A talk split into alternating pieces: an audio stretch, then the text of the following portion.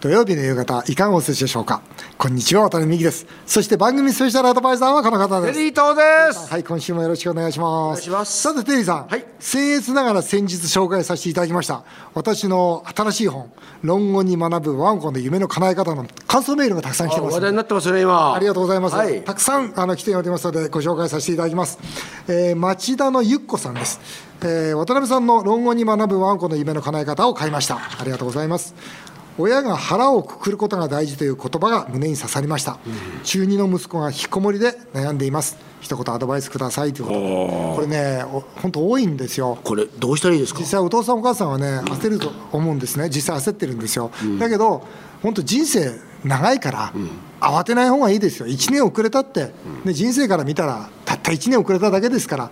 だからね、えー親は焦らないようにしてほしい、それと同時に、今の引きこもりの,、まあそのまあ、通信も含めて、引きこもりで、まあ、スクーリングとか、たまには出なきゃいけないんだけど、基本的に引きこもっていても勉強ができるという学校もあるわけですよね。僕なんか今、ID 学園という通信学園を僕もやってるんですけど、まあ、そこなんかはもう年に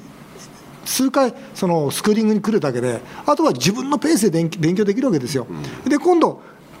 表に出たくなったら出てくればいいんですよ、実際そういう子今僕たくさんで会ってるんですけど、やっぱり一番大事なことは親が焦らないことですねこれ、あの、子供にはどんなアドバイスをしますかスクーリングで僕は会うんですけど、あの出てきたらどうとやっぱたまには気持ちがいいとかいうことを言うわけですよ、であるならばたまにはもう少しその回数を増やしていこうよという形でもうその早く出てこいとかいうことではなくて、要するに外も楽しいよっていうことで。まあ、迎えてあげる、まあ、この大体まあこの間もそうなんだけどね、引きこもりの原因って、またいじめであったりするんですよ、ああそうする学校行くとね学校行って、だから人とこう接したくないというのがあったら、そういういじめじゃない、違う世界もあるよということで見せてあげたり、まあ、これは本当に地道にですね、えー子供に寄り添うことが大事だと思います。で、そしてですね、あのこの論語に学ぶ我が子の夢の叶え方、あのたくさん応募いただきまして、はいで当選者5人ということで、あのサイン入りの本をプレゼントさせていただきます。発表します。町田市の永井さん、川崎市の神田さん、えー足立区の直井さん、えー世田谷区の千秋さん、横浜市の藤川さん、はい、5名の方、おめでとうございました。えーさて、CM の後は、テリーと大社長への道、唐揚げの天才にまたまた新展開です。ぜひお聞きください。それではテリーさん、タイトルコールお願いします。笑顔で突撃、テリーと大社長への道。テリーさんが私から経営を学ぶ「テリーと大社長への道」このコーナーがきっかけで誕生したワタミとテリーさんが組む唐揚げの天才は全国110店舗となりました最近は380万円で出店できるコンテナタイプのお店が続々オープンしております、えー、唐揚げと卵焼きを組み合わせた唐玉弁当に続き先日海苔弁も始めましたこれがなんとテリーさん大好評なんですよ出知ますよ。ってますかもうね、僕ね、4人ぐらいの方から言われました。 299円海苔弁イベント食べたと。はいいやーもうね大評判ですねや本当にあだから今までは、まあ、唐揚げとは別に、やっぱり海苔っていうのがね、海苔弁っていうのはやっぱりなんか日本人好きですよねやっぱ唐揚げよりも海苔弁の方がやっぱ食べる回数が多いからねそうですよねそうだからそ試食の,、にですからね、うん、その分やっぱりたくさんねお客様来ていただけるんで、はいそしてさらにテリーさんさらに攻めることにしましたはいでは大社長発表お願いします唐揚げの天才カレーも始めちゃいますさらに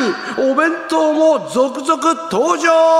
カレーも始めちゃうんですね、えーホットモットやオリジン弁当の市場をですね、えー本気で取りに行こうといいですねまあ、このお弁当市場にな殴り込みをかけようと大事なことですよねいうことで、合言葉はですね、テリーさ何ですん、か揚げたて弁当日本一なんですよ。つまり、まあ、いろんなお弁当あるけども、揚げたての弁当だけはうちは、もうスーパーやコンビニには負けないよとなるほどいうことで、これを軸にしていこうということで、さまざまな商品を現在開発して、なおかつ近々発表ということになっております。はい今日はそれに先駆けて、まずテリーさんに試食をしていただきたいといいやいうやことで、目の前に、これ4つありますねはい、はいまずは一つはカレーです。はいはい、本格欧風カレーということなんですが、これはもうもうね普通のねあの唐揚げに、はいカレーがねそうですこの別になってるんで食べやすいですね、はい、テリーさん、そのカレーをまずちょっと一口召し上がってください。カレはーだけでねい、いただきますあすごいいかがですか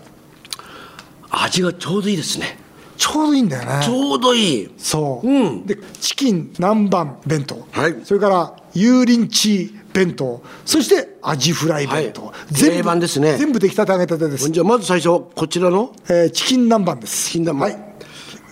あいかがですかテリーさん美味しい食べやすい食べやすいです食べやすいこれねで食べやすいごぼうまね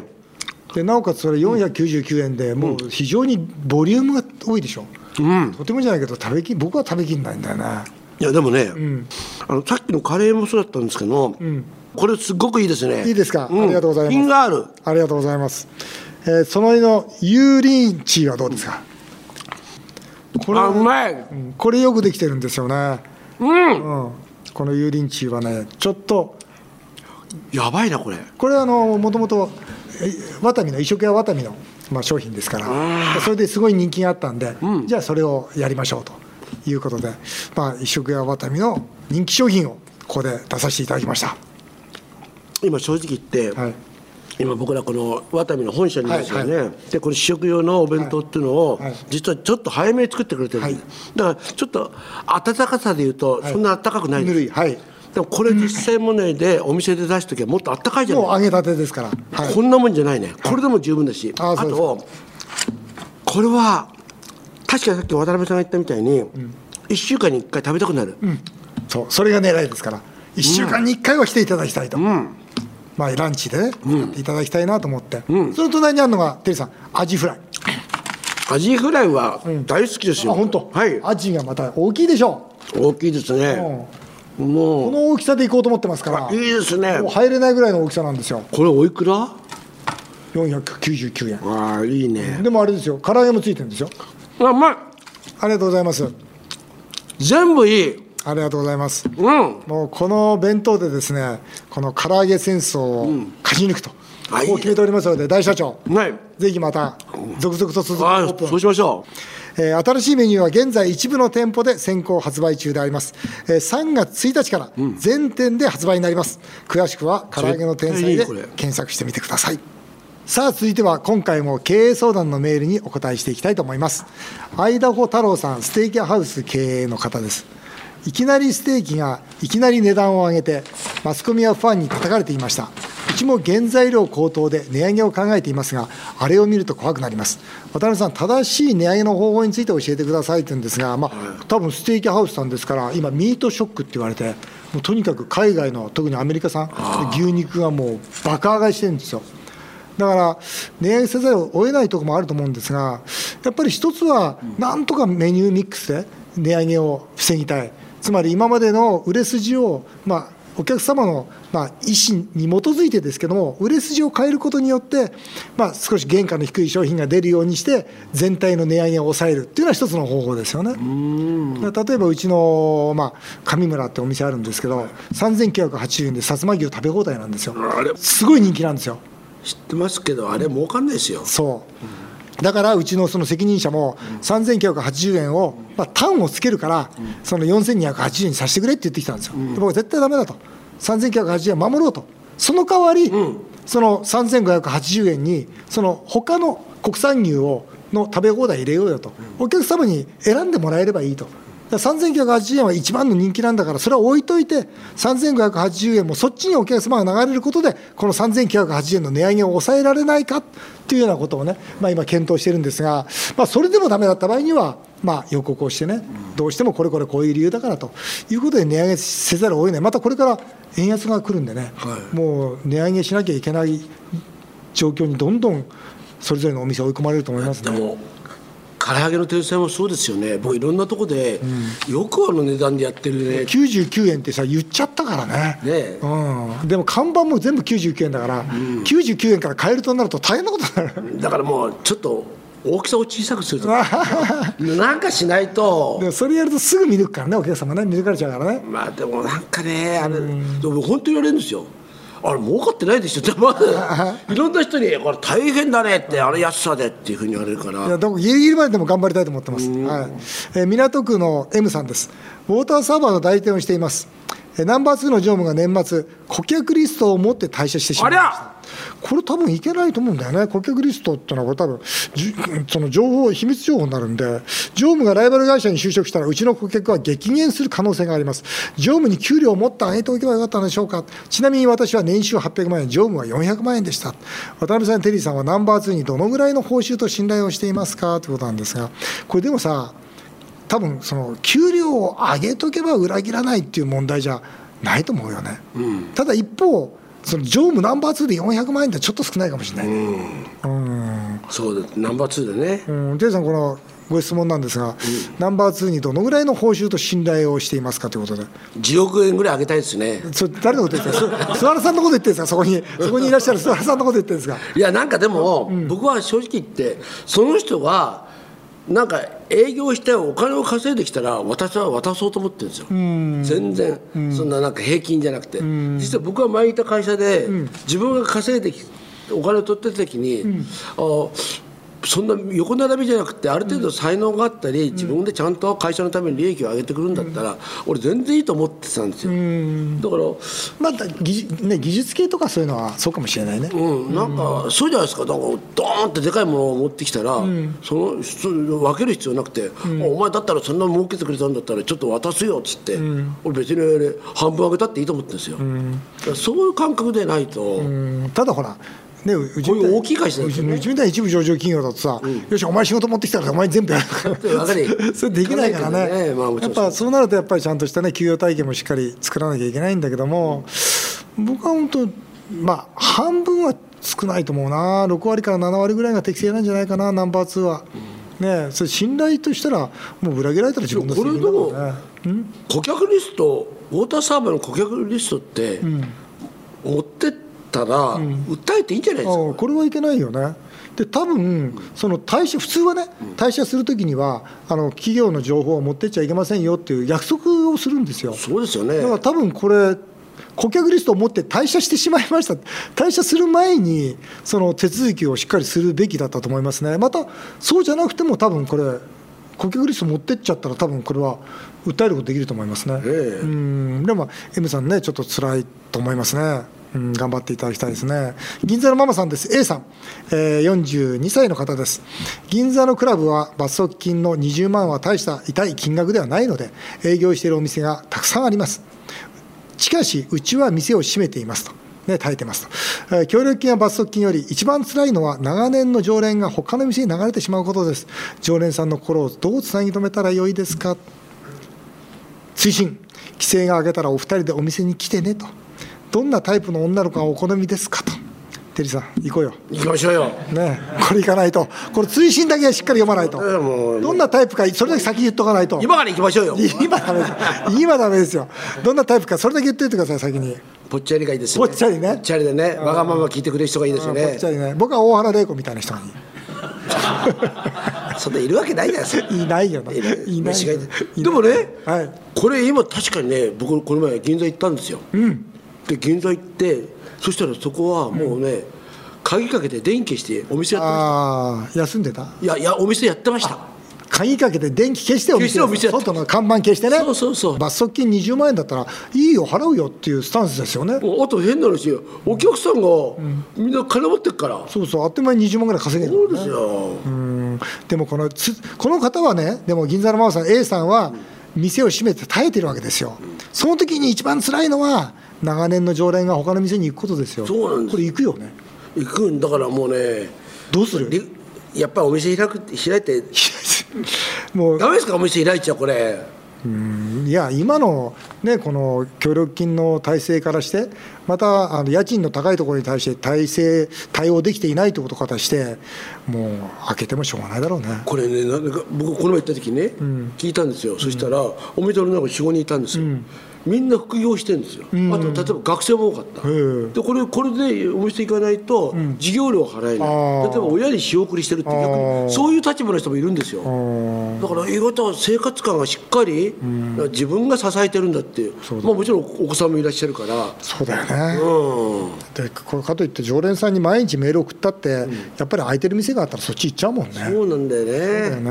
本当これは今のね今回のその保障制度休業保障制度本当にこれ間違ってると思うよね、うんえー以上テリーと大社長への道でしたさあそれではメールを紹介させていただきます世田谷区のブライアンさんです、えー日銀が無制限に国債を買い入れると発表しましたが無制限に買えるものなんでしょうか、えーこれねブライアンさんいいとこ見てますよ、これ知ってますテリーさん、はいであの日銀が言いましたよね長期国債0.25%以上は全部買うと、ね根こそぎ買うと、もう売れるもんなら売ってみろっていうことです よね、これ、とにかく売らせないぞっていうね、売るんだったら全部買うぞという、もうメッセージなんですよね、あ日銀、そこまで本気なんだ、じゃあ売るのやめようって、みんな一応今、思ってるわけですよ。ただね、この間、野田元総理が国会でこういう発言してるんですよ、日銀の総裁に質問してるんですよ。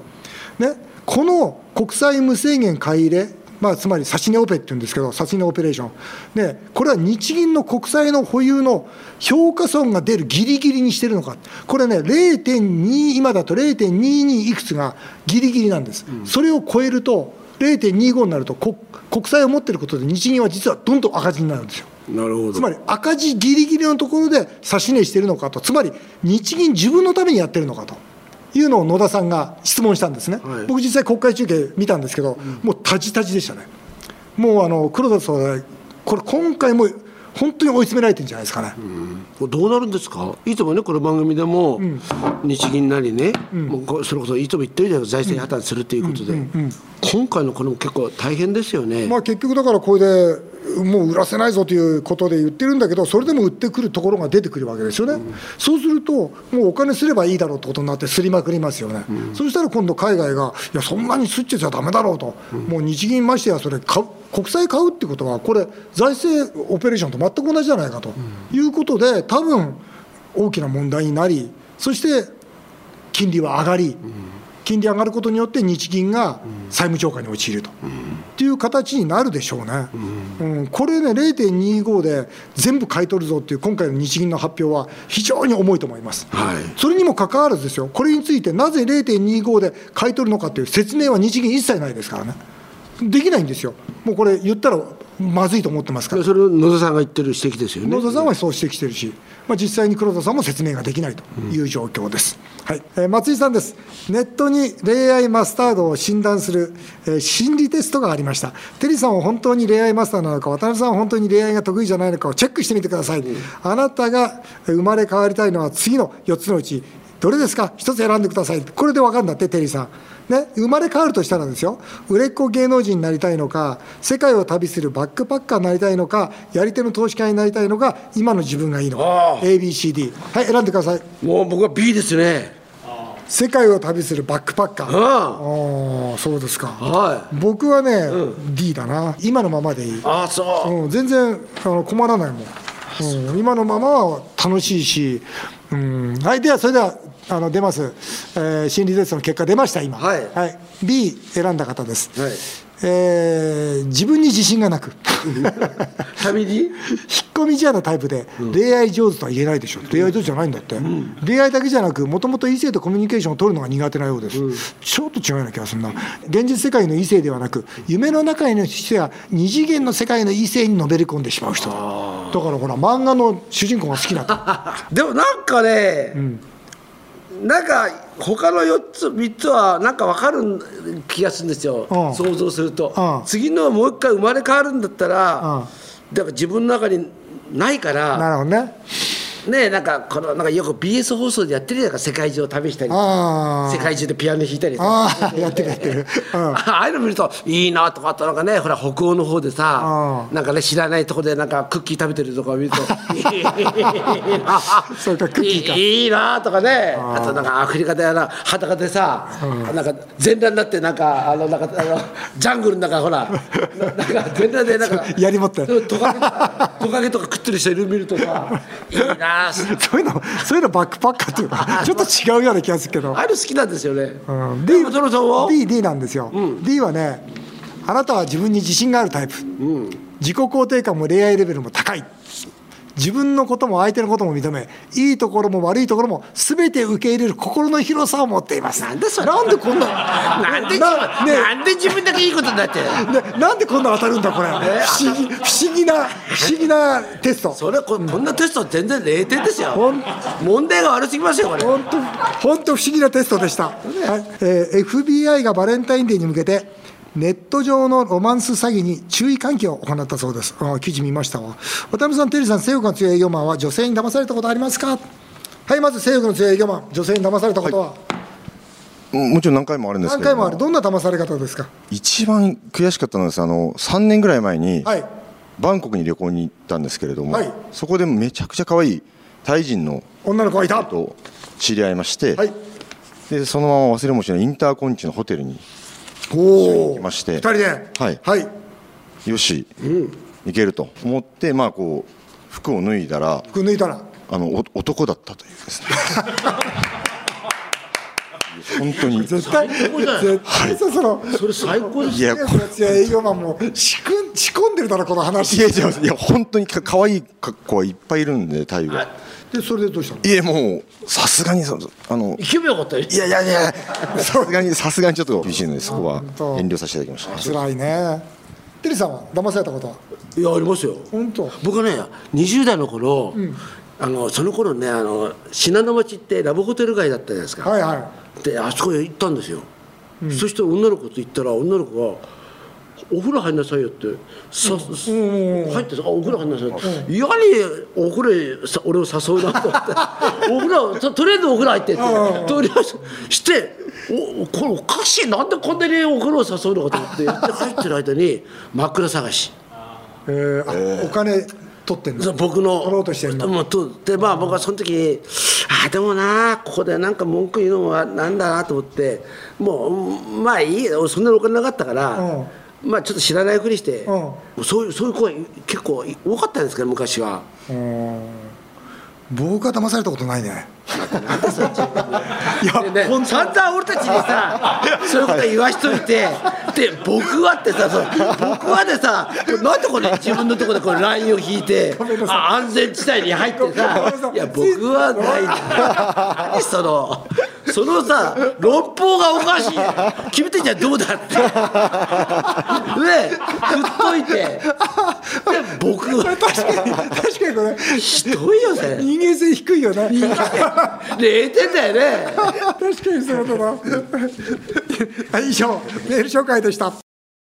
日本放送渡辺美希5年後の夢を語ろうこの番組ではリスナーの皆さんのメールをお待ちしておりますメールアドレスは夢 5-1242.com